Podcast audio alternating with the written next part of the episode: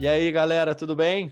Hoje é dia 20 de março, sexta-feira, e tô aqui com o Rafa para a gente fazer o segundo episódio do 1% Melhor, nosso podcast para falar de assuntos que podem é, ajudar vocês a, a, pequenos passos fazerem a diferença aí, é, com consistência, fazer a diferença na vida de vocês e para vocês terem é, uma, uma qualidade de vida melhor, um estilo de vida melhor é, e pensar em, em, ser mais saudável, é, mais feliz no, no dia a dia.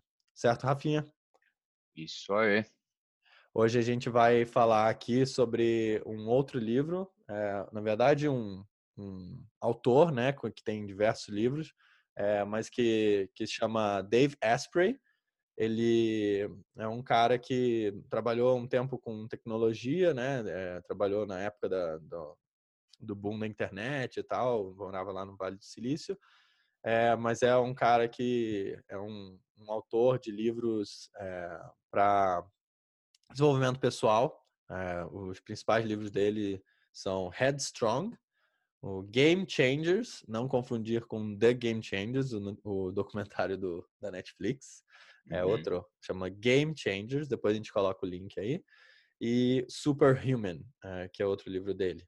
É, ele também é CEO e fundador do Bulletproof Nutrition, é, que é ele faz, acho que o principal produto dele é um café é, que ele coloca lá nutrientes diferentes e tal, e a ideia é que esse café ajuda a performance das pessoas é, a, enfim, ter um dia mais mais produtivo, é bom, um dia, é muito bom, um dia, um dia melhor, né? Então, enfim, a gente vai falar um pouquinho aí sobre os assuntos que ele toca nesses livros, é, e como acho que a gente está nesse momento aí de coronavírus, de crise, tudo que está acontecendo, a, o assunto imunidade é um assunto que vem mais à tona, fica mais importante. É, e a gente já acompanha é, várias pessoas que falam sobre esse assunto há alguns anos, né, Rafa? E, enfim, uhum. sempre demos bastante importância para isso. É, e agora acho que é, é, bem relevante trazer, trazer isso e poder dividir com vocês um pouco do que a gente já estudou e que pratica nas nossas vidas em relação a esse assunto. Certo, Rafinha? Exato. E faz o quê? 20 dias que a gente fez o último? Mais ou menos, né? Duas é, semanas. É, acho que faz umas duas semanas, né, que a gente fez uhum. o primeiro uhum. episódio aí. É, e acho que é legal também a gente falar é, como a gente ficou muito feliz, satisfeito com o retorno aí, o feedback das pessoas é, e a sensação de que a gente é, conseguiu de alguma forma, né, tocar aí algumas pessoas é, bem legais, assim, que a gente gosta na nossa vida. É, enfim, isso fez a gente se sentir ainda mais entusiasmado de, de gravar esse novo episódio, enfim, e poder continuar aí com essa constância, essa frequência de postar pelo menos um por mês, né? Foi o que a gente combinou, Rafa? Uhum, pelo menos. É, e aí é, para a gente é muito bacana ver pessoas mandando mensagem e, e, dizendo quanto que isso, que isso foi legal. Eu vou dar um exemplo aqui. teve um grande amigo meu que trabalhou comigo na Nova, é, um cara que eu admiro bastante também, é muito bom, é, não só profissionalmente, como um cara é, ímpar, assim, um, um cara, é, um coração muito bom e tal. Ele falou: vocês me impactaram muito positivamente. Eu estou no momento da vida de arrumar a casa então, falando aí da regra que, que a gente falou sobre arrumar a casa. E, enfim, vários pontos abordados no dia a dia fazem sentido para mim, como pessoa, e do que eu quero para o mundo. Aí, Rafa, bacana, muito né? legal, muito legal. É, do, do, meu lado, acho que teve dos dois lados feedback de gente que, que me conhece, agradecendo e falando bacana, tal, continuem fazendo, mas especialmente de gente que eu não tenho muito contato, eu não conheço, é, é bem bacana que você sabe que é 100% genuíno. Então, muita gente falando, puta, belo tema, especialmente porque eu comecei a ler o livro e estou gostando muito do livro. Porque era um, é um tema bem desafiador para a gente resumir. Eu acho que a gente fez um trabalho razoável, mas deixamos muito detalhe de lado. Então, ler o livro realmente é, é onde você pode aprender mais. Pode Um livro pode mudar a tua vida, né? Esse, especialmente o Jordan Peterson, me ajudou muito. É, com certeza. É, e acho e que aí... a, gente vai, a gente vai melhorar também a parte de colocar lá o link do livro e, e deixar mais claro para vocês aí as referências que a gente traz, para que vocês deem esse segundo passo, né? Depois de ouvir o podcast, se aprofundem no tempo de vocês aí lendo, ouvindo o livro, é, estudando mais o assunto com os especialistas, né? Que a gente aqui não uhum. é não é especialista em nenhum dos temas, inclusive aqui hoje a gente vai falar de nutrição, a gente não está é, necessariamente dizendo que a nutrição que a gente adotou para nossa vida ou que é, que o cara comenta seja melhor, né? A gente não tem estudo a informação para isso, mas a gente quer tocar no, em alguns pontos que a gente sabe que são importantes. Isso aí. E feedback para coisas para a gente melhorar. O principal que eu tomei vários é que meu áudio estava um lixo, ninguém conseguia me ouvir direito. É, acho que melhorou. acho que nesse dá, dá para ouvir um pouquinho melhor. E o segundo é que foi um pouco longo. Então, se a gente conseguir nesse ser um pouquinho mais conciso, talvez seria melhor. É isso. Eu acho que o assunto também vai, vai ajudar aí para ser para ser mais direto ao ponto, Sim. certo? Exato. E aí, falando sobre o assunto, né? Acho que a gente já falou quem que é o autor, que a gente vai explorar aqui, só para repetir, é Dave Asprey o nome dele, vou colocar aí no, no título, mas é, é, um termo que ele usa, né? Que ele meio que ficou famoso por criar, é, que esse termo chama biohacking, né? É, então, o, o, hackear a sua biologia, vamos dizer assim. E, e basicamente, é, o que ele quer dizer com isso, né? Ele, a história dele é meio que ele tinha uma, ele quando era jovem, né? Tinha, ele era bem acima do peso, tinha uma dieta americana comum, né? Que come muito fast food, trabalha muito e não é, não cuida assim, não presta atenção no próprio corpo e como que o corpo está dando sinais é, de, de, problemas, né, de estar tá sentindo. E aí ele começou a sentir muito esse, esses maus hábitos que ele tinha afetar o trabalho dele, né, é, a performance dele e tal. Como um cara que é ambicioso, queria crescer e tal, ele começou a sentir isso segurando ele, assim, né? E ele decidiu mudar a vida, né? Decidiu mudar a condição física, emagrecer e tal, e começou a fazer isso. Só que ele também começou a estudar muito, né? E fazer é, o que ele chama de biohacking, que é basicamente a tentativa e erro é, aliando é, ciência e tecnologia, mas com né, estudo, mas usando o seu próprio corpo como, como ferramenta de teste, né? Então uhum. é tipo você comer uma coisa diferente por um tempo e ver como que você se sente, é você é, mudar os seus horários de sono e ver como se sente, enfim, diversos aí pontos que a gente vai cobrir, mas a ideia aí basicamente é esse biohacking é para você conseguir é, mudar seus hábitos e ter uma vida né, no seu dia a dia melhor, mas também com o objetivo, no caso dele, é, de longevidade, né? De, de ter esses hábitos por uma, um tempo muito longo, né? Por, consistentemente, fazendo com que é, você consiga viver mais aí no futuro. E tem diversos é, assim, neurocientistas e tal, e cientistas que estudam esse assunto né, de longevidade e que falam aí é, sobre o fato de, de os seus hábitos, o seu estilo de vida influenciar muito nessa sua, é. sua capacidade de viver mais. Né? O que é um ponto importante que eu acho que ele coloca bem, e vários outros autores colocam bem, que é, longevidade não quer dizer só viver por um longo tempo. Né? É a qualidade de vida que você tem no tempo que você tem disponível, tentando aumentar o tempo também, mas sempre só contando o tempo que é de qualidade. Então, não adianta nada se ficar dos 80 aos 100 anos vivendo numa cadeira de rodas tal. Então, acho que o objetivo dos caras é que você consiga ser produtivo por mais tempo, não só para uhum. trabalhar, mas também para fazer as coisas pessoais e as coisas te realizam. Com certeza, com certeza. Você é. fez uma definição bacana aí de biohacking e o Dave Asprey, ele se auto-intitula como o cara que colocou biohacking no dicionário. E tá lá no dicionário hoje. É, se você procurar no Merriam-Webster, tem o termo biohacking e eles definem como experimentação biológica é, por, por, edição de genes ou implantes ou drogas é, para aumentar a qualidade de um organismo vivo. Que é hum. basicamente o que você descreveu, mas é um termo que, que existe, não é só mais uma buzzword de, das empresas tech, não. É, não. Existe, existe, e ele investiu muito dinheiro, tempo e muita energia, muita energia em, em fortalecer, vamos dizer, esse termo, né? Uhum. É, e essa prática, vamos dizer assim.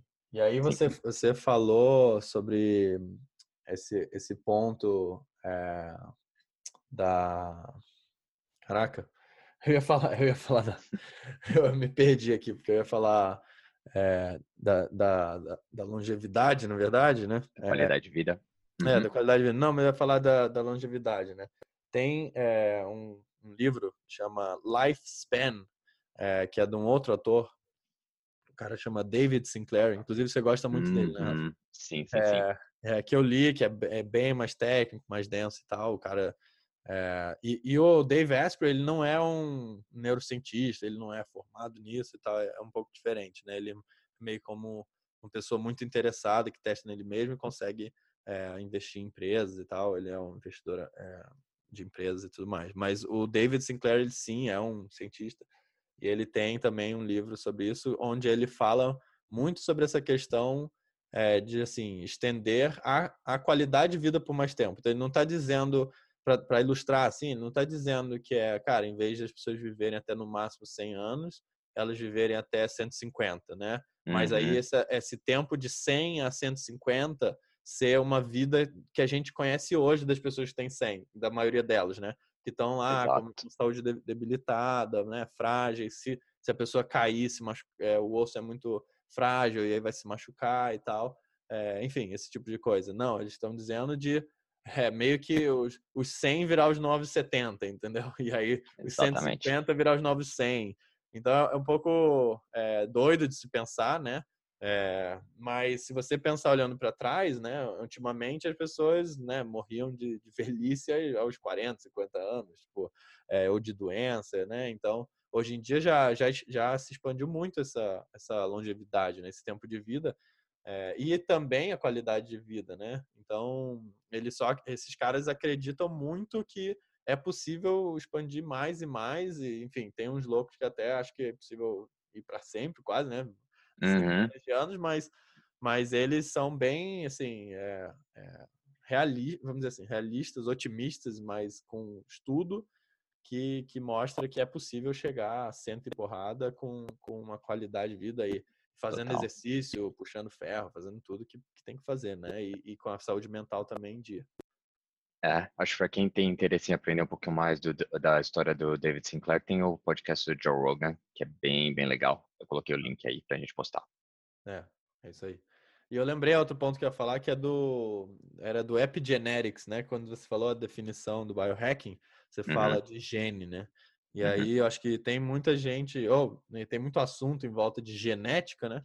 E aí uhum. as pessoas, é, muitas delas e tal, é, que olham mais superficialmente, acham que a genética é basicamente uma coisa, né, veio do seu pai, da sua mãe e tal, dos seus avós, etc. E que aí você nasceu com aquilo e que a sua genética, o seu DNA e tal, vai ser igual para resto da vida, né?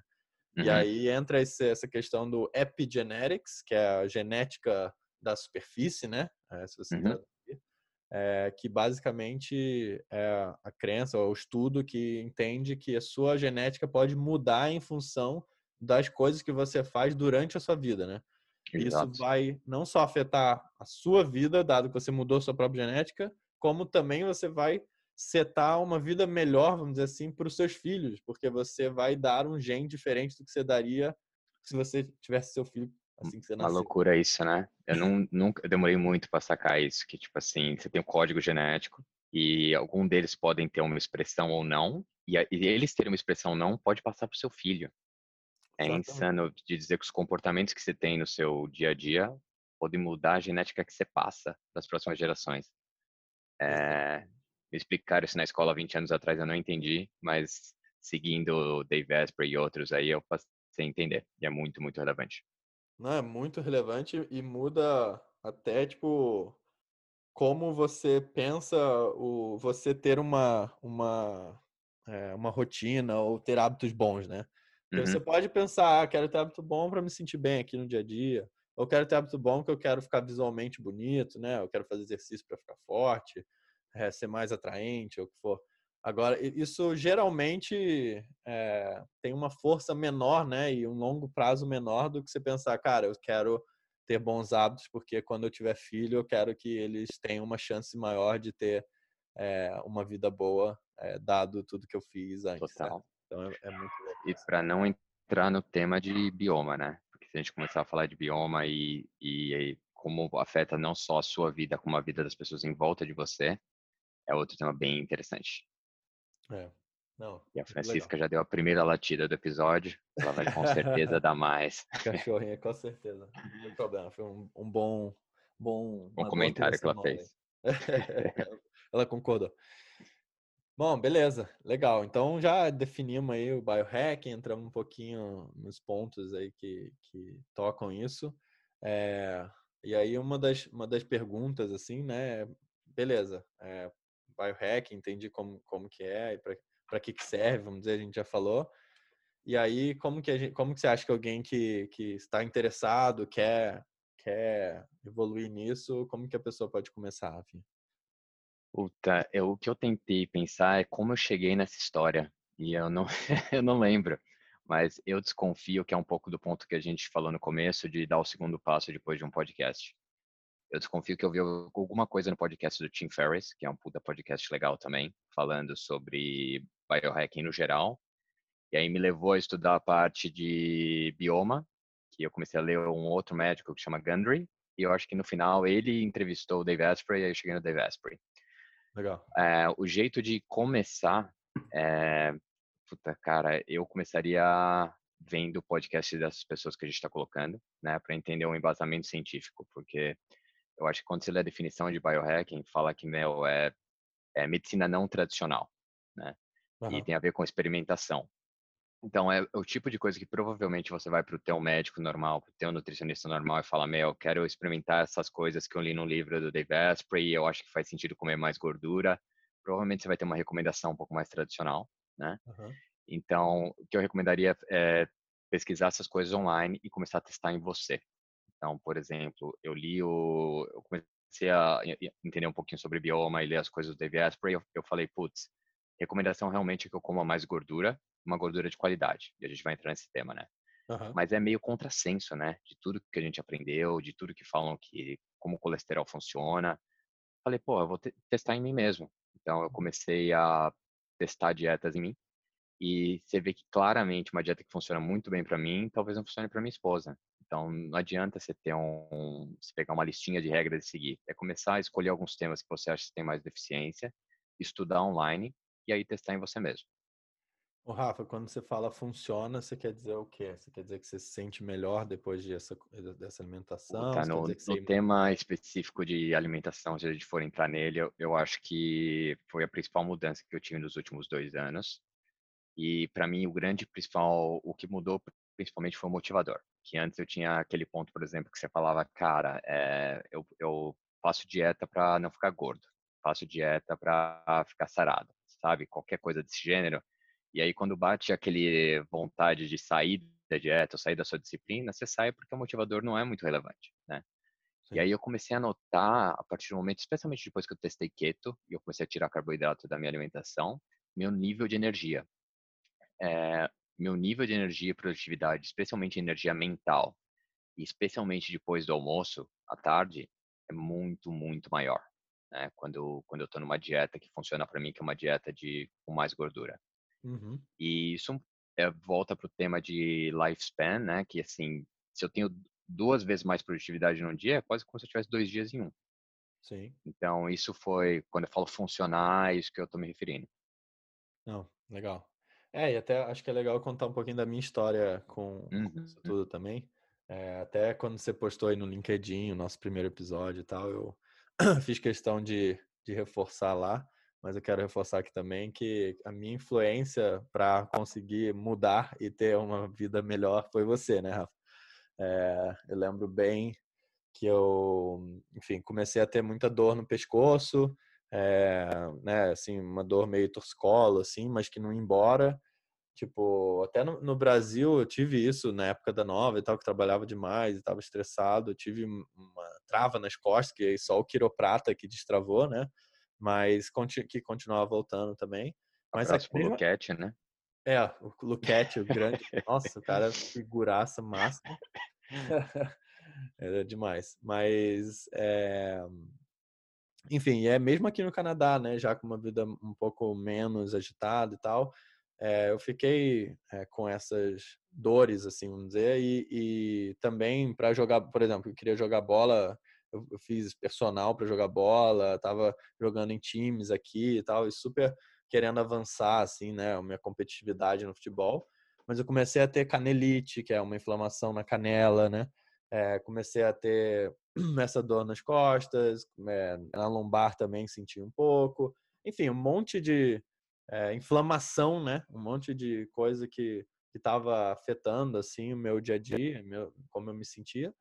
E aí eu falei com você disso, eu lembro, e você falou, pô, uhum. você não tenta uma dieta, né, que seja é, anti-inflamatória, né? Uma dieta anti-inflamatória. E cara, eu sempre, eu sempre tive uma alimentação. Eu já melhorei faz tempo, né? Eu tenho melhorado faz tempo essa minha alimentação e tal, por causa da questão da energia. Então, o primeiro ponto para mim que virou a chave foi a questão da energia, né? É que quando, sei lá, eu almoçava, comia um doce, comia um chocolate depois, sempre depois do almoço. E uhum. aí almoçava massa, comia um chocolate e depois ia trabalhar. Chegava lá, passava 40 minutos, eu tava, caramba, pescando sem conseguir é, entregar, né? Isso, uhum. isso né, depois de sair do varejo. No varejo eu sempre tive uma, uma, uma velocidade tão grande, era uma loucura que você nem percebia isso, né? Mas depois, quando você começa uhum. a fazer trabalho menos de transpiração e mais de inspiração, né? trabalho mais criativo e tal, aí começou a bater essas quedas de energia. E aí eu comecei a já melhorar a alimentação, botar mais, mais salada e tal, etc. Mas a grande virada para mim foi essas dores que eu tava e você me falou, cara, tenta uma dieta anti-inflamatória, é, reduz é, açúcar, né? Reduz é, grãos e é, como chama? feijão, não é feijões, né? Beans é. em inglês para português é brotos, né? Uhum. Brotos, tipo feijão e tal. E, e aí faz essa é, baixo, baixo carboidrato também, né?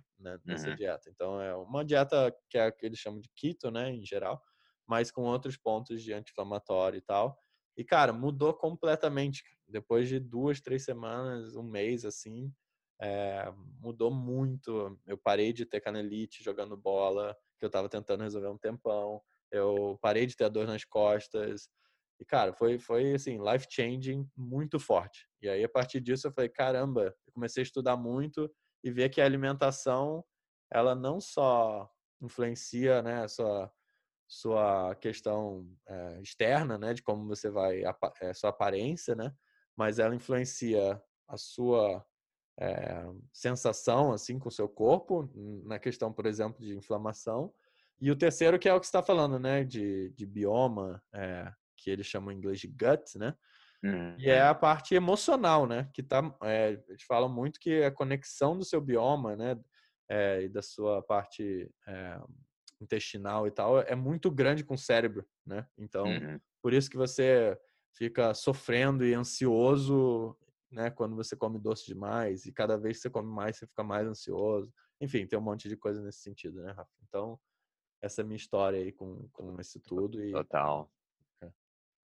é, e a gente, assim, a minha última mudança de alimentação também, de procurar esse novo caminho, também veio de problema, né? Acho que a gente só muda quando a gente tem um desafio. É, quando eu e a Ana, a gente estava morando na Flórida, a gente ficou uns bons um ano e meio, dois anos com muito problema digestivo, assim, de não fazer a menor ideia do que estava acontecendo, a gente sem fome, que é uma sensação péssima, de não ter vontade de comer. E a gente demorou muito para entender o que estava acontecendo e eu só comecei a entender quando a gente começou a fazer essa dieta de exclusão. E tipo, meu, primeiro tira tudo, né? É, aí você vai colocando coisas um a um. E ao ir colocando, putz, quando a gente começou a colocar pão, a gente falou, cara, é isso. Tipo, o glúten não faz bem para um dos dois. E quando você vive tão próximo quanto um casal, se um tá ruim de bioma, o outro fica também. Tipo, uhum. não tem como se separar. Tipo, tem um negócio que chama a, a, a, nuvem de bioma, que você pode ter um cachorro na casa, por exemplo, muda completamente o, bi, o bioma que você tem no teu gut. Nossa. Então, a gente ficou mal, tipo, um ano, um ano e meio, e a gente começou a melhorar, meu, a hora que, tipo, eu virei a chavinha para testar keto, eu falei, meu, eu melhorei. E ela continuou ruim. Ela falou, meu, vamos testar em você. Ela começou a tirar coisa, tirar glúten e melhorou muito. Uhum. E quanto mais você vai tirando, você vai notando tudo que você, tudo que não te deixa mais forte, tudo que te enfraquece. É. Então, assim, glúten é para a maioria das pessoas, lactose é para a maioria das pessoas, grãos, uh, a grande, grande maioria também não ajuda, e tem muito a ver como o grão é feito hoje em dia, que é tudo monocultura, aí os caras tá com uma caralhada de antibiótico nos grãos, uhum. e esse antibiótico fica no grão, você come o grão, e aí zoa teu, teu ecossistema interno inteiro. É. Né? Exatamente. E, e, aí a gente falou sobre genética, eu não lembro o dado exatamente, até tem uma pesquisada agora rápida, eu não achei. Mas, se não me engano, mais de 90% dos genes que estão dentro de você não são seus, são genes de outros organismos. Então, se você quer mudar a sua genética, é, o melhor jeito é você mudar via bioma. É. É muito louco isso, cara, porque você falou de lactose, né? Tem dado que fala que, pelo menos nos Estados Unidos, acho que 40% da população tem intolerância à lactose. Uhum. É alto pra caramba, né? Eu acho que boa parte não deve saber ou não deve ligar para isso, né? E eu, uhum. enfim, nunca nunca soube de ter nada, né? Eu nunca é, percebi porque eu não prestava tanta atenção a isso, a minha alimentação e como isso reagia no meu dia a dia. Mas eu sempre tive assim, sempre fala, sempre fui meio pato assim, né, em relação a sistema digestivo e tal, mas sempre tive alguns pontos assim que que enfim, me incomodava um pouco, mas eu tocava a vida normal, né? E aí, quando eu tirei, comecei essa dieta e tal, é, eu percebi, cara, que o leite, nossa, é, é tipo batata, assim, é só, é só eu tomar leite. É, tipo, batata é ótimo. é, é, é, uma relação muito, muito grande, assim. Se eu tomar leite, é, ou comer, sei lá, doce de chocolate demais, que seja chocolate ao leite e tal, enfim, ou queijo demais, mas é, principalmente coisas com muito leite, né? Com lactose. Eu sinto, cara, na hora, assim, algumas horas depois, no máximo horas, eu já fico com, a, é, com muito gases, assim, sabe? Fico é, me sentindo meio, sem, como você falou, sem fome, assim, meio enjoadão, assim e tal. E, cara, é, é muito claro, entendeu? Essa relação. Uhum. E aí não preciso nem. Aqui, aqui a medicina no Canadá não é muito preventiva, então se eu for no médico e falar, ah, queria ver e tal, ele vai mandar eu pastar. Então eu, tipo, nem preciso ir no médico para saber, sabe? Para mim já tá é. claro a minha intolerância.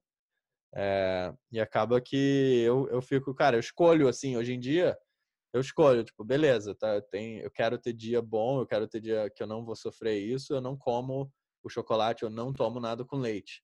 Quando uhum. eu vou tomar alguma coisa com leite, assim, eu já sei. Eu falo, pô, eu tô escolhendo passar por essa sensação, porque, sei lá, eu gosto muito, né? E tal. Exato.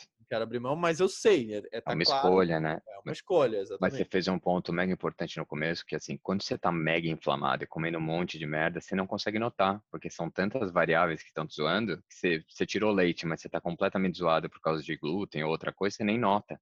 É. Mas quando você tá bem e você tá com algum negócio que não te faz bem, você nota na hora. E é o que você falou sobre o sistema de saúde, assim, quando a gente estava zoado na Flórida, a gente estava indo nos médicos, cara falando, meu, você não tá numa emergência, tá saudável. Os caras estavam me dando aqueles, tipo, antiprodutor de ácido pro estômago. Que é, tipo, uhum, tipo péssimo. Eno. Não, não. Tem eno, que é, tipo, para tirar acidez, né? Uhum. E tem um, uns de prescription mesmo, que você vai e compra, o seu estômago para de produzir ácido. Uhum. Que é para quem tem heartburn, tipo, não tem nada, nada a ver com o que eu tinha. Sim. Então, assim, não dá, cara, para depender de médico para cuidar da sua saúde. Você tem que cuidar e numa emergência você depender de médico. Com certeza, com certeza. É, só você sabe, né, como, como você se sente, só você tem o controle de como que você vai se alimentar e vai se portar e, e, e dos seus hábitos, né? Acho que isso é, é muito importante, sim, essa responsabilidade você tem que colocar em você mesmo. Tudo, tudo na sua vida é uma função das suas decisões. Acho que isso, isso é uma coisa uhum. bem, bem relevante. E aí, enfim, a gente estava falando né, das nossas experiências e tal, mas eu acho que para quem quer começar e quem tem é, essa vontade, vamos dizer assim, de ter melhores hábitos nesse sentido, é, é realmente preste atenção no seu corpo, preste atenção em coisas que te incomodam, é, né? que são problemas, uhum. como você falou, né? A gente só, só melhora quando a gente se desafia ou quando a gente vê problemas. Mas pensa no problema, né? Pensa no que que é, tá te incomodando. Eu vejo muita gente com dor, é, com dores assim, nas juntas, dor, dor é, em geral, né? Torcicola, esse tipo de coisa. Na lombar, muita gente também. cara, e enfim, É importante você saber que isso tem muito provavelmente uma relação com, com alimentação, né? E aí, se você quer resolver, é importante você tomar o, o, as rédeas da situação e pesquisar e testar em você e ver como que você vai, vai fazer isso melhorar. Certo, Afita? Exatamente, exatamente. Eu também tive muito problema de dor nas costas, tipo, mais de 10 anos de é, lombar mesmo. Hoje eu não tenho mais e eu acho que tem muito a ver também com a dieta, mas a partir do momento que você para de ter uma inflamação generalizada por causa da dieta, você passa a fazer outras coisas, né? Como fazer exercício matinal tal, é. e aí tudo começa a melhorar. É um ciclo positivo.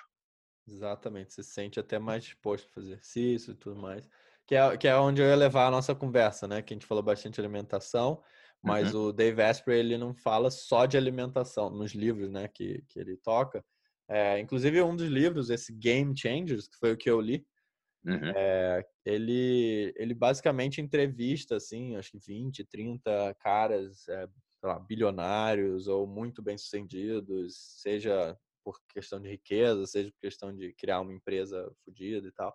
Enfim, ele vai entrevista esses caras e vai perguntando o que, que são os hábitos que as pessoas têm é, que, que, faz, que eles consideram que faz é, gerar muito sucesso ou, ou, enfim, serem felizes, esse tipo de coisa. Né? Aí muita gente vai achar, não, é, é o jeito que trabalha, é aquilo, né, uma coisa que faz no trabalho e tal, mas é, ele percebe, ele pega muitos pontos pessoais, pontos que, como alimentação é um deles, é, exercício é um outro, né? E aí, é exercício como uma, um estilo de vida, né?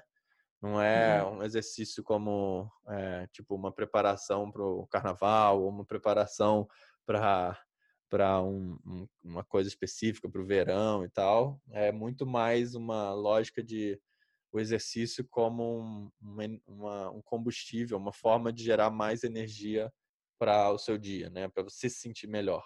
É, e esse exercício é um exercício mais da consistência, né? Do que um, é, e a, a chave vira quando deixa de ser uma obrigação, né? É, eu, putz, especialmente morando no Brasil, eu lembro justamente disso, de ter obrigação de ir na academia, de tipo, academia para a praia, e não é, não é sustentável, né? Porque chega uma hora, assim, a, a rotina vai ser maior do que a sua vontade, então se você não tem prazer de ir, você vai fazer outra coisa que você considera prazerosa.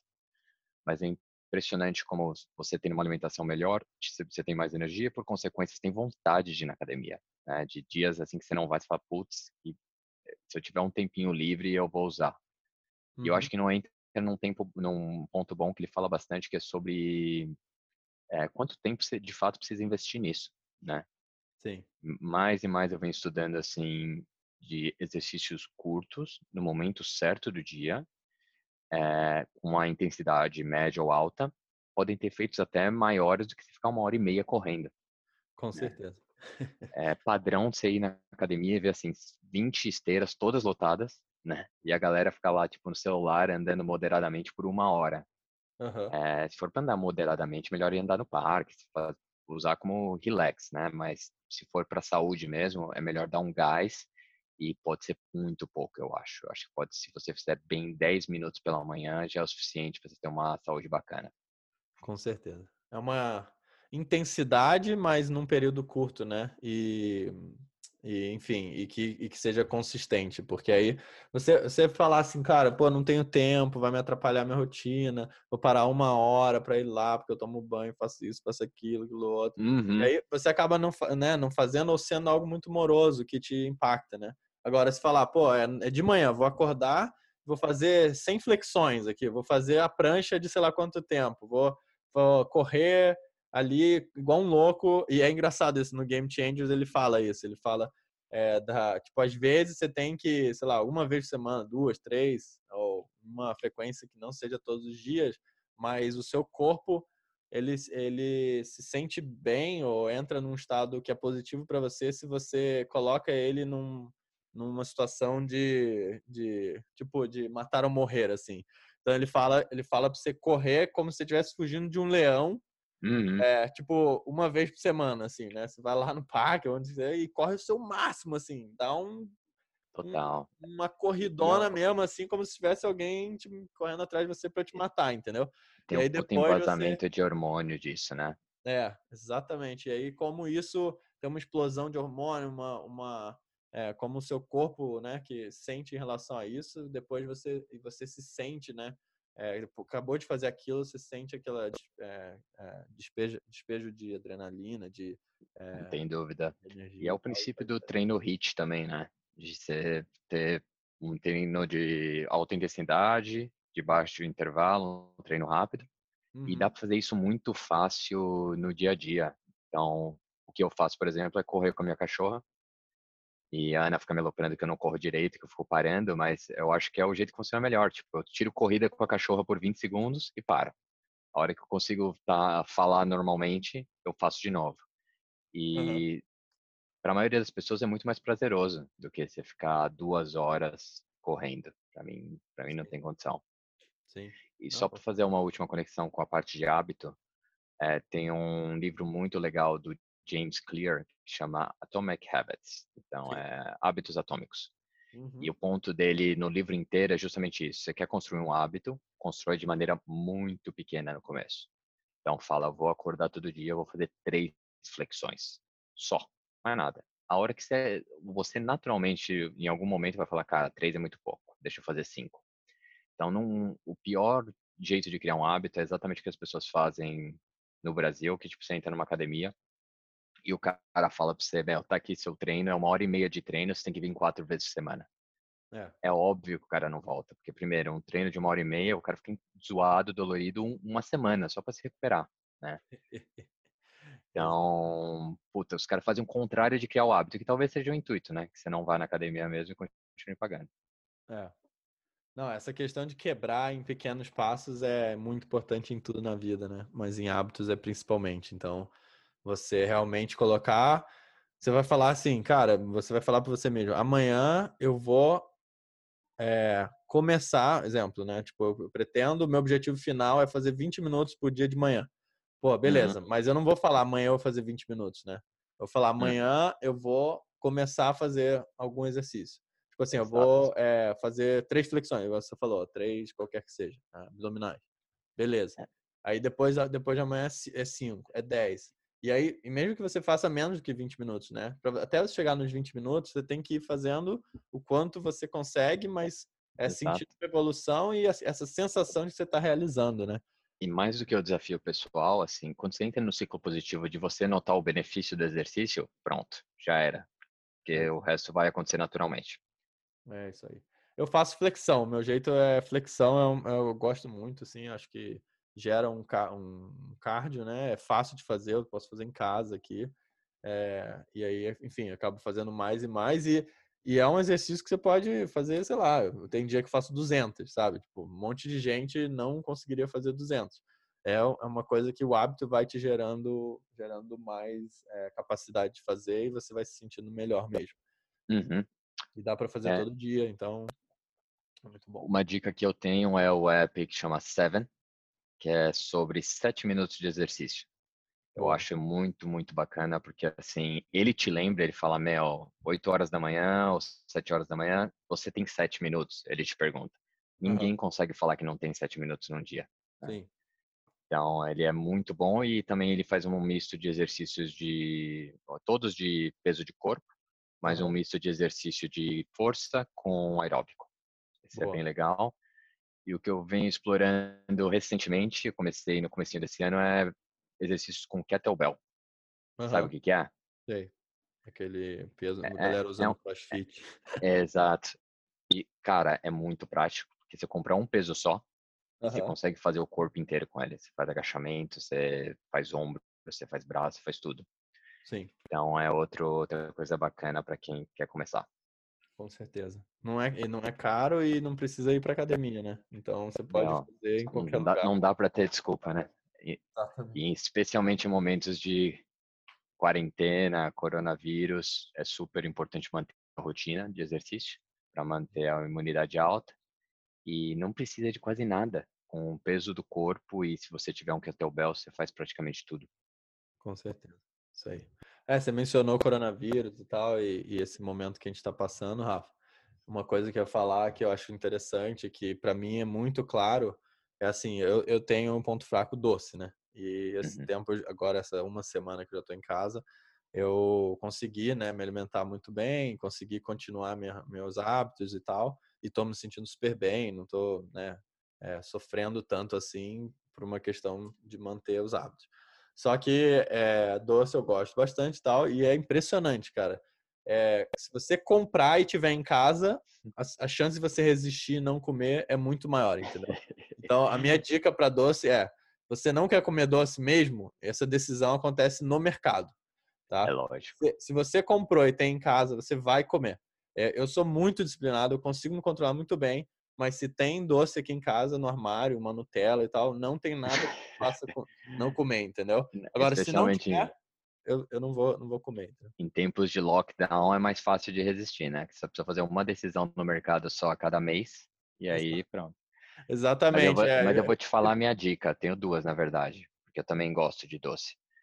É, mas duas. Tipo, primeiro é chocolate escuro, aham. é, acima de 75%.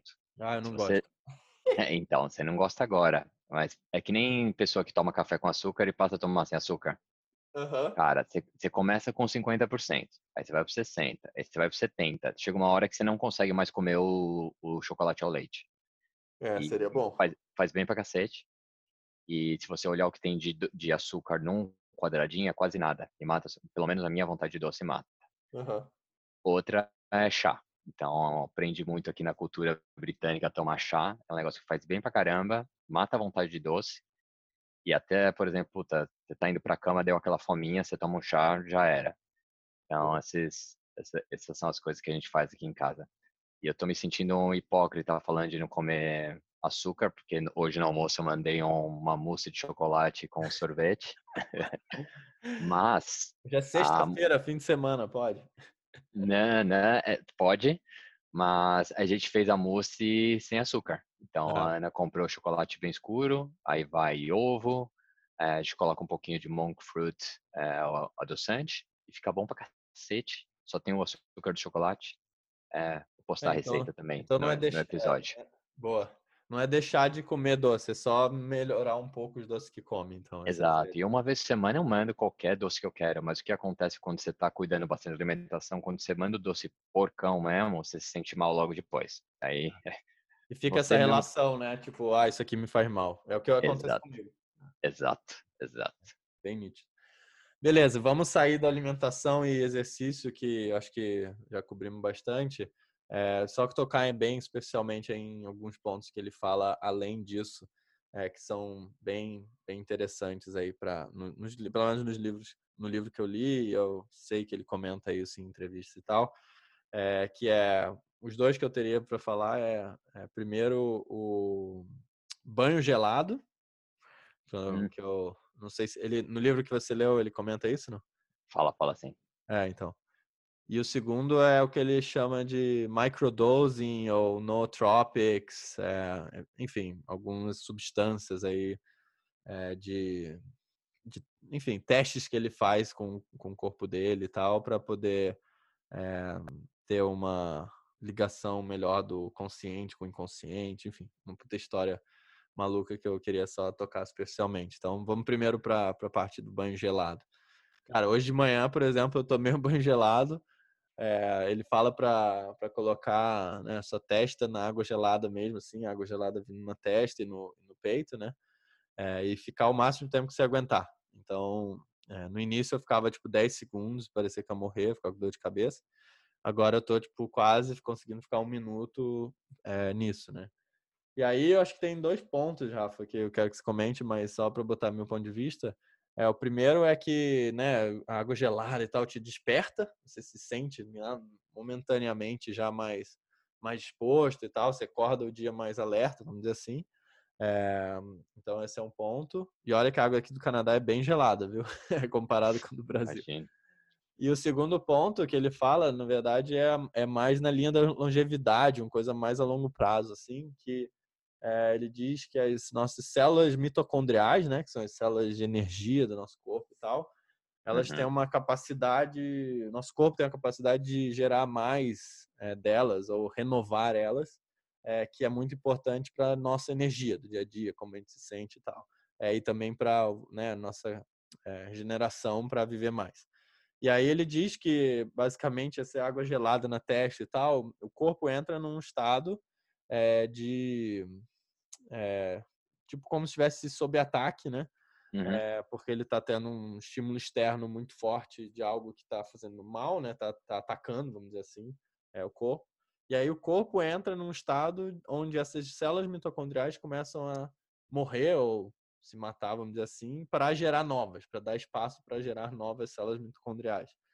E aí, enfim, e que isso é algo que você deveria fazer com consistência e tal, como hábito, é, para você ter uma, uma longevidade, uma vida melhor, uma qualidade de vida melhor. Enfim, o que, que, você, que, que você tem a dizer, Rafinha? Já tentou ou não?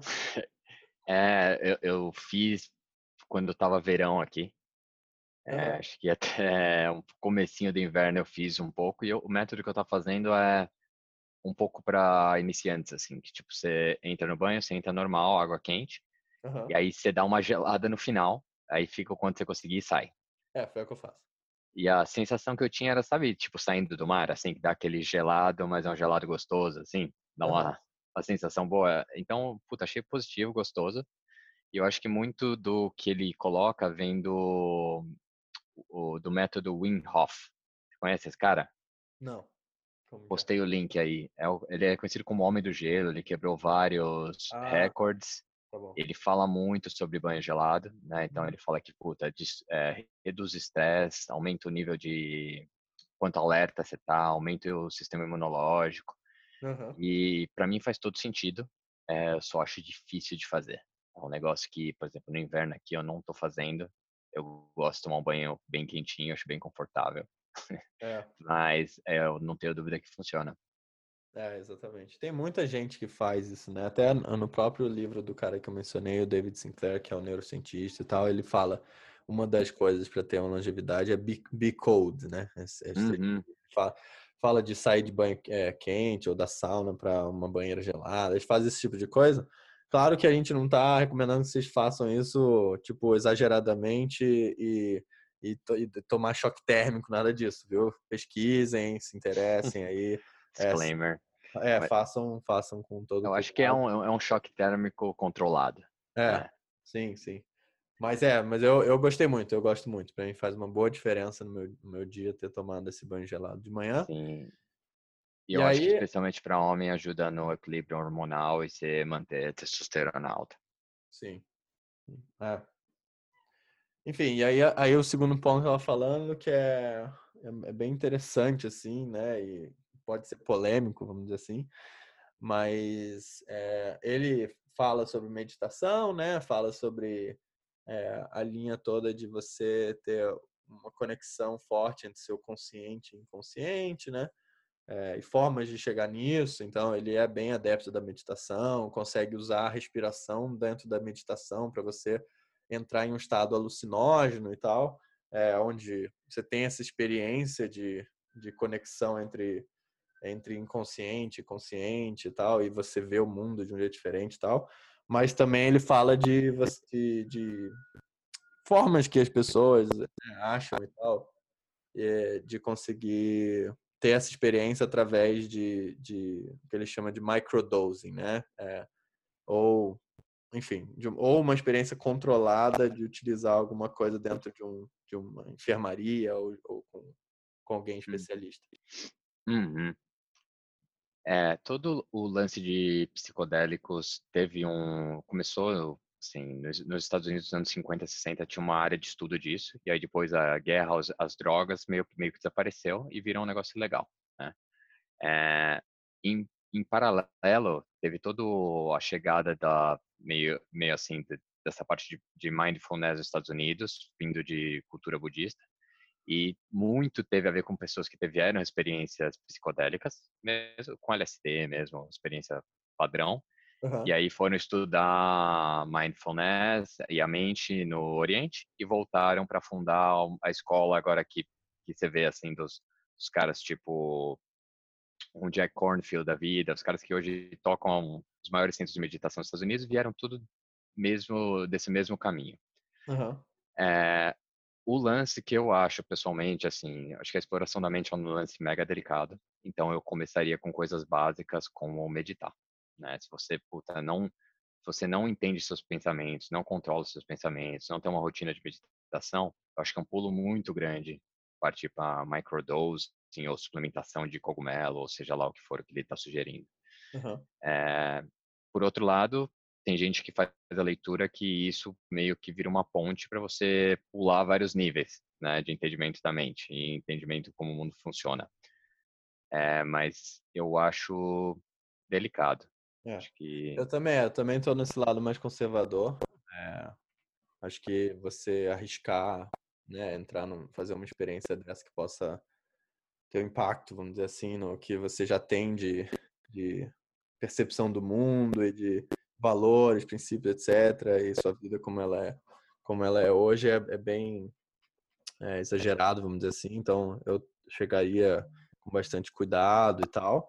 Acho que só quis mencionar porque ele menciona no livro, então é importante é, é, vocês saberem, né? E leiam um livro para poder é, entender melhor como ele aborda. Mas, mas enfim, eu acho que a meditação é realmente o caminho de entrada aí nessa nessa nesse mundo de maior autoconhecimento e maior é, enfim percepção é, do mundo e, como um todo. eu acho que essa parte de experimentação com psicodélicos está tá voltando muito forte e está voltando de um lado legal né para usar para resolver problema de gente que tem problema psicológico e de uma maneira controlada Sim. Então, o próprio Tim Ferriss, que eu comentei no meio do, do começo do podcast, ele está lançando em parceria com o John Hopkins Medicine Hospital, uhum. um centro de, entendimento da consciência e de, e de psicodélicos. Uhum. Vou colocar o link aí, mas isso talvez seja o futuro para quem quer explorar de uma maneira controlada e bacana. Sim, com certeza, certeza. É, e só para deixar claro, galera, a gente não está incentivando nenhum uso de nenhuma droga, não. É, principalmente porque tudo isso que a gente está falando, mesmo como ele fala, é, é, a gente precisa que vocês tenham maturidade e entender que não é recreativo, tá? Não é. A gente não está falando de um uso recreativo de nada, nada nesse sentido, não, tá? É, realmente esses caras é, discutem esses assuntos, estudam esses assuntos, né, de psicodélicos e tal, muito mais numa linha de, é, como você falou, né, Rafa, tratamento de doenças mentais ou de é, é, post-traumatic stress disease, né, que é tipo doenças é, pós-traumáticas, pessoas que passaram uhum. muito muito tensas assim na vida e, e, eles conseguem Total. libertar a pessoa através disso, né? Enfim. É, e por outro lado parece bem promissor as coisas que estão aparecendo, mas está muito começando ainda e, por exemplo, nos Estados Unidos a maioria de dos psicodélicos é Schedule One. Então, assim, você pode para cadeia por muitos, muitos anos, fazer uma experiência dessa. Uhum. Agora, por outro lado, eu tenho vários amigos do Brasil que já tiveram experiência com ayahuasca e experiências bacanas, eles recomendam, né? E, ayahuasca, ayahuasca, só para todo mundo saber, é um, é um uhum. chá lá, né, da na região. Cara, é, é, um chá que tem na Amazônia, acho que é muitos, muitos anos, e é também uma droga é, alucinógena. Eu não sei nem se droga é o termo correto. Mas conheço gente que teve experiência que foi bacana para a pessoa, então, tipo, nada contra também, só não tenho experiência suficiente para detalhar. É isso. É, beleza, mas, mas eu acho que essa, esse capítulo aqui, essa parte que, que a gente está comentando do Dave Asprey, mostra o quão fundo, quão longe o cara está disposto a ir no seu, no seu biohacking para conseguir ter uma vida melhor, né? Ter mais uhum. performance, uhum. ter mais, é, enfim, ter mais entendimento do, do mundo e tal. Então, Acho que é só um, um, uma demonstração disso, né, Rafa? Isso aí. Rafinha, tem um outro tópico que ele fala, mas a gente, acho que a gente nem precisa entrar hoje e tal, até é, para não se estender tanto, que é de fasting, né? De você fazer é, jejum intermitente e tal. Sim. É, e é, é, até um dos motivos que eu não queria entrar tanto e tal é que eu acho que no momento que a gente está de coronavírus e tal, pelo visto, pelo que eu já li e tal, nesses últimos dias, é, não é recomendado estar em intermittent fasting, é, né? Pode, pode ser um problema. Então, é, enfim, mas... Há, há controvérsias. mas, mas o ponto interessante, assim, eu acho que o princípio é parecido com o do cold shower, né? Você dá um, uhum. um sustinho no corpo. Uhum. É, tem muito estudo falando que fasting hoje em dia faz bem para vários cenários de saúde. É, eu testei em mim fazer especialmente 16 horas, que basicamente é pular o café da manhã, é, um, é uma janta até umas 6 horas da tarde. E para mim faz muito bem. É, para mim também. Não, para mim também. Eu fiz e, e, até acho que não é necessário você fazer, tipo, sei lá, dois meses todos os dias fazendo. Acho que tem uma coisa que você pode fazer, tipo, ah, dois dias na semana eu faço isso. Exato. Né? Eu, eu por ideia, exemplo. É, a ideia, desculpa, te interromper, mas a ideia é basicamente você sentir fome faz o seu corpo entrar num estado de autofagia, né? De também de regeneração de algumas células e tal é, que, que é positivo no longo prazo, né? Exato. Mesmo o conceito de tomar um banho gelado, mesmo o conceito de correr como se tivesse um bicho atrás de você, eu acho que faz todo sentido. E para mim, por exemplo, quando eu dou uma pisada na bola na alimentação, é um bom jeito de corrigir. Então, puta, resolvi que eu ia mandar uma mousse de chocolate na janta, amanhã eu não tomo café da manhã e vou só almoçar uma da tarde. Quase um detox. Exato, é um mini detox. Sim. E a parte boa é que quando você come, tipo, independente do que você come, é a melhor comida que você já comeu. Então, é. esse brócolis tá delicioso. É, e pra quem tem medo de ficar sem energia e tal, por isso, cara, depois você acostuma, eu, por exemplo, vários, vários, vários dias faço e vou malhar na hora do almoço antes de almoçar, entendeu? Então, Luquiano, mas o, o ponto aí que é muito importante é você ter flexibilidade metabólica, que é um ponto que a gente não tocou, uhum. que é quando você tem uma alimentação que é baseada, é, 100, não 100%, mas como a maioria das pessoas que come 400 gramas, 500 gramas de carboidrato por dia. Então, tipo, 70, 80% da energia da pessoa vem de carboidrato. Teu uhum. corpo basicamente só sabe processar carboidrato. No momento que você cortar carboidrato e virar para gordura, seu corpo vai ficar reclamando por um tempo, que é meio que acontece com as pessoas que têm muda para keto, aí tem keto flu, até uma uhum. hora que ele vai se adaptar, falar, eu tenho que me virar com gordura, né? Sim.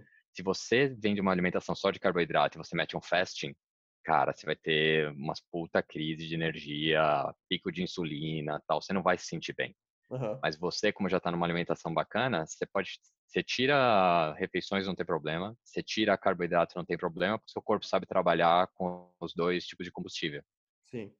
Então, para quem está vindo numa dieta ruim, é, é, complicado. Eu recomendaria primeiro ajustar a dieta, depois começa a fazer fast. Ah, não, com certeza. E, e, é aquele negócio, né? Você sempre fazer tudo isso olhando bastante, observando como o seu corpo reage, né? Uhum. O seu corpo é o seu corpo e não é igual a, a, nenhum outro, né? Então, não é, não é uma receita, assim, não é algo que você, todo mundo tem que fazer exatamente igual. Hum, isso é importante deixar claro. Beleza, Rafinha. Eu acho que a gente pode, é, a gente basicamente é, passou por boa parte do que ele fala, né?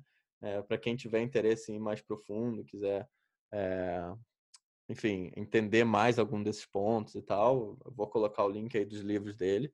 É, o cara é realmente fantástico, assim, muito, muito é, interessante ponto, os pontos que ele traz e tal, e a forma como, como ele aborda os assuntos. Acho que para mim é um dos melhores, assim, dos caras que falam sobre esse assunto na internet, é um dos que eu mais gosto. É, enfim, tem até sobre, se tiverem interesse, ele já tentou ser vegano, depois desistiu, tem um monte de é, coisas que ele já tentou fazer e ele explica por que, que ele desistiu, por que, que ele acha que não é o melhor, melhor caminho. É, não só no, no, sentido, veganismo não só no sentido da alimentação, mas no sentido do, do né, da ecologia, do, do meio ambiente, etc. Ele tem uma opinião bacana sobre isso. É, mas vamos, vamos wrap up aqui, vamos é, é, fechar, é, deixando alguns aprendizados aí, algumas, alguns pontos ou dicas que a gente, que a gente quer é, resumir para a galera e, e enfim, e deixar um, um, aprendizado aí ou alguma coisa para o pessoal? Vamos. É, meio que que dá para fazer com base nessas coisas que a gente discutiu hoje, semana que vem, né? Por onde, por onde eu começo? É. E a é gente... como, começar bem, bem fácil, né? Acho que, de novo, é pequenos passos para fazer uma grande diferença no longo prazo. Essa é ideia aqui. Né? Exato. E exercício a gente falou bastante, né? Mas eu acho que as ferramentas como apps ajudam muito. E eu escrevi um post no LinkedIn, a gente pode colar ali. Mas uhum. tem alguma coisa adicional, Luquinha, de exercício? Não, acho que é só lembrar de ser curto, rápido, coisa que te tenha facilidade e que você se sinta bem fazendo e que você vai fazer quase todos os dias. Acho que é isso importante. Isso aí. Se não souber por onde começar, dá um toque na gente que a gente passa, passa um treino. Isso, isso aí. Meditação é outro ponto, né, que a gente falou. É, então, é, para quem tem muita barreira com meditação, é, eu acho que tem que pensar ou, ou, tem vontade de fazer, mas fica pensando, ah, eu não consigo não pensar em nada. Eu já ouvi isso um monte de pessoas falar, né? Consigo uhum. pensar em nada, eu não consigo entrar num estado de, sei lá, de silêncio absoluto dentro dos meus pensamentos. Enfim, eu acho que, que a, a ideia é, cara, não é essa o objetivo inicial, né? Você pode até chegar lá, mas começa parando cinco minutos, preste atenção na sua respiração, mentaliza alguma coisa por qual você é grato ou você quer realizar. Simples, não tem objetivo de pensar em nada, não tem é, esse auge de conexão com o inconsciente. Você vai pegando a prática e, e vai você vai ver como isso vai fazer uma diferença no seu dia. Acho que isso é um ponto legal. Total. E acho que tem muita gente ainda que faz a conexão de meditação com espiritualidade e pode ter a ver se você quiser, mas se você não quiser, não tem nada a ver. É como, como você ir para academia, só que é para o seu cérebro. E tem zilhões de estudos demonstrando que melhora a sua concentração, que diminui o estresse. Então, assim, se você não faz, não pode ser porque você não acredita no resultado. É mais, assim, escolha pessoal, mas não tem dúvida que funciona. É, funciona. É, e, e, o ponto que você colocou de respiração, acho que, putz, quando eu estava tentando começar e as meditações longas eram meio difíceis para mim, você fazer um exercício de respiração já pode fazer toda a diferença no seu dia. É, tem um tipo de exercício que eu gosto muito que chama 478. Uhum. Então eu coloquei o link aí, mas basicamente é você inspira por 4, você segura por 7 você expira por 8. Uhum. E você fazer quatro ciclos desse, muda, você sente seu batimento de, de coração mudar, já muda a pressão do seu dia a dia, muda um monte de coisa. E é, um, é uma mini meditação né? Que é basicamente para você fazer esse processo você tem que parar de pensar em outras coisas um pouquinho. É isso aí. E outro lance é tipo assim, não ficar se punindo quando você está meditando e aparece um pensamento. É justamente esse o exercício, né? Os pensamentos vão aparecer, é você olhar, observar, não reagir, deixar eles passarem, esperar o próximo e tentar focar em algum outro ponto. É, focar em algo que no caso seria a respiração, né? É... Vamos passar os apps como, como dica? De meditação? É, eu posso falar no, rapidinho. Fala aí. Tem três apps legais. Uh, um que chama Waking Up, é um app do Sam Harris, que é um cara que tem um podcast ótimo também. O lance do Waking Up é, ele é ateu, então ele faz pouquíssima conexão com espiritualidade, mas assim, do ponto de vista de neurociência. Uhum. E ele faz umas conexões filosofia, que é bem legal também. E ele que faz a própria narração do, das meditações. É, é um app pago como os outros, só que o Waking Up tem uma dica bem legal que tem um e-mail que se você mandar um e-mail falando que você não pode pagar, ele te dá um ano. Não sei se você sabia, Lu. Mas ajuda, né? Especialmente nesse momento, se precisar de, um, de uma forcinha, eles dão. Legal. Outros dois é o 10% Happier, do Dan Harris, que também é bom, mas é uma outra pegada, meio que usando professores. E finalmente o Headspace, que é mais é, digamos, tem mais cartoons, assim, é um lance mais lúdico. Legal. É, meu favorito é o Waking Up. E o Waking Up pode ser de graça se você não precisar pagar, se você não puder pagar. E é o mais de entrada, assim, né? Eu acho que é o mais em pílulas, assim, para começar. É, eu acho que o Headspace é o mais suave para quem quer começar. Ele é bem lúdico, né? Acho que tem até uma parte para crianças. Mas o Waking Up eu acho mais bacana. Acho que eu começaria por ele. Tá, legal. Aí é outro ponto, né, para já começar facilmente seria alimentação. Dentro de alimentação é mais você pensar em algo que você queria tirar da sua alimentação é, para testar, né? Tirar por uma semana, por duas e aí ver ver como você reage, né? Se perceber que sentiu muita falta, você pode parecer que você estava viciado, né, é, naquilo. É, ou enfim, isso servir de alerta para você e tal. Então começa a fazer testes é, bem, bem devagar, né, aos poucos, mas, mas prestando atenção em como isso muda o seu, o seu dia aí. É, eu, eu gosto de fazer o inverso, de tirar tudo e ir colocando coisas, mas é difícil, né? O que você é vai comer quando você tira tudo. É, quando eu fiz isso as primeiras vezes, eu tirei tudo e eu fiquei, eu tirei tudo de carbo e eu fiquei só com o resto, né? Uhum. E aí eu fui colocando carbos aos poucos. É, é uma opção. Vocês fiquem à vontade aí, ver o caminho que é melhor, mas eu acho que testar é o mais importante nesse caso, é, né? Testar em você mesmo e, e ver o que, faz diferença. Acho que é importante. Uhum, total. É, outro ponto aí, uma outra dica, né, é, que poderia começar amanhã é, é, a gente não cobriu tanto isso, mas é mexer em celular, né? Então, é, para você se concentrar nesse tempo de milhões de notícias, milhões de coisas acontecendo aí, é, você pode acabar se pegando, né, se distraindo e não conseguindo concentrar em algo que você quer fazer no seu trabalho, de, você está trabalhando de casa e tal.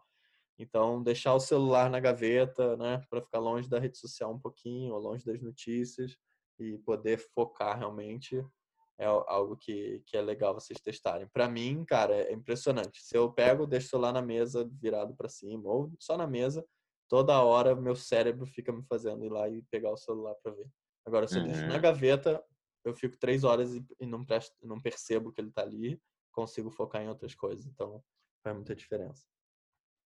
Cara, especialmente nesse momento que a gente está, Sim, pensar muito bem na sua dieta de informação e dieta de notícias que você recebe, porque a grande maioria das notícias que você vê durante o dia inteiro, você não tem absolutamente nenhuma ação que você pode tomar. Né? É e está influenciando seu, a sua cabeça, está influenciando seus pensamentos, então muito cuidado. É, o que eu faço é, eu tenho minha rotina de ver notícia agora, que a gente está nesse momento que eu vejo 15 minutos por dia e depois eu bloqueio os apps. Uhum. E outra pequena dica que eu faço, assim, os apps que eu noto que eu estou usando de uma maneira não saudável, eu coloco eles numa pasta que tem o um nome, tipo, zumbi, para saber toda vez que eu clico, falar, meu, vou, tô no risco, tô na área zumbi aqui. Funciona, porque é, um, é uma pequena... Coisa, o, o post lá do LinkedIn, o artigo que você fez sobre isso, né? Sobre Sim. Ah, depois dá uma olhada. No... Ajuda muito. Eu tô vendo muita assim, corrente de Facebook com mil, 1.700 mil estatísticas por dia de como a doença está progredindo. Importante a gente estar tá informado até o ponto que a gente tem uma ação, né? Se é só para assustar, só para amedrontar, é, eu passo. É, melhor mesmo. É, esse é o que eu tô tendo mais desafio nesse tempo agora, cara. Fico em relação à notícia, assim, eu fico acompanhando mais do que eu deveria e eu sei que isso está me afetando bastante. Assim. Volta e meia, eu, eu tô lá, deveria estar tá fazendo uma coisa bacana e, estou pensando, olhando e querendo saber os números. É, é momento difícil para todo mundo e, por outro lado, é um tema intrigante, né? Então, vi já três, quatro documentários sobre isso, não, não só porque a gente está na situação que está, mas que é um, é, é um, a gente tem com certeza aprendizados a tirar desse momento, né? Com certeza. Então, e, e aí, falando em, falando em aprendizado, nossa última dica é para você focar em algo para aprender, né? É, até Bom. esse podcast que a gente está fazendo é algo que a gente está fazendo para, durante esse período, sentir que a gente está evoluindo, sentir que a gente está. É, porque a gente estuda para poder vir aqui falar também, né? Então, é algo que é uma iniciativa que está nos ajudando a passar por esse período, né, Rafa? Total sensação de estar fazendo alguma coisa nova, se desenvolvendo, né? A gente claramente não é profissional podcaster, mas acho que cada capítulozinho vai ser um 1% melhor e é boa sensação. É isso. Para finalizar, Rafa, qual que você vai colocar aí como seu próximo desafio é, para esse, pra, até, até o nosso próximo podcast? O que, que você pretende fazer de diferente na sua seu dia a dia para ser 1% melhor? Cara, acho que na situação corrente, realmente sanidade mental, manter a meditação cada vez mais forte e ter cuidado com como as notícias externas afetam minha mente é, é o que eu vou ter mais tato. E eu acho que o jeito que eu vou fazer isso é limitando mais ainda a minha é, conexão com site de notícias, qualquer coisa que esteja monetizando minha atenção agora.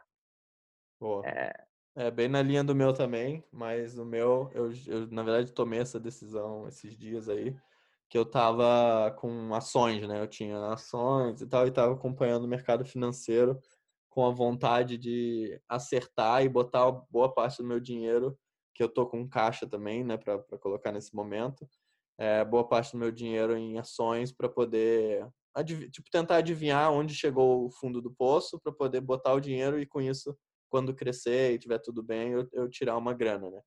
É, uhum. Eu tava com essa, com essa noia aí, tava acompanhando as notícias, acompanhando tudo, os números de casos, até para saber né, como que o mercado vai se comportar.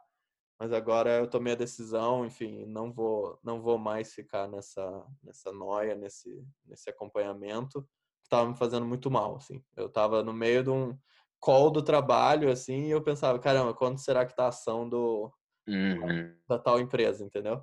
Ia lá checar no Google assim quanto quanto estava a ação e via que tinha caído para caramba. Putz, isso já me afetava, minha atenção do call já tava já ficava horrível, né? E enfim, é Acho que, que nesse momento, tudo que você puder fazer para poder é, garantir a sua sanidade mental é, e puder e passar por esse período de quarentena que a gente vai ter que ficar aqui bastante tempo ainda em casa, né? Pelo, pelo visto, é bem importante, cara. É, é vai ser muito bom para a saúde de vocês se, se tomarem essa, essas medidas e não deixarem, não caírem nas armadilhas que, que existem no mundo. Acho que o que tem em comum qualquer estresse desnecessário agora, né, põe de lado, não é, não, não é momento de adicionar estresse. É.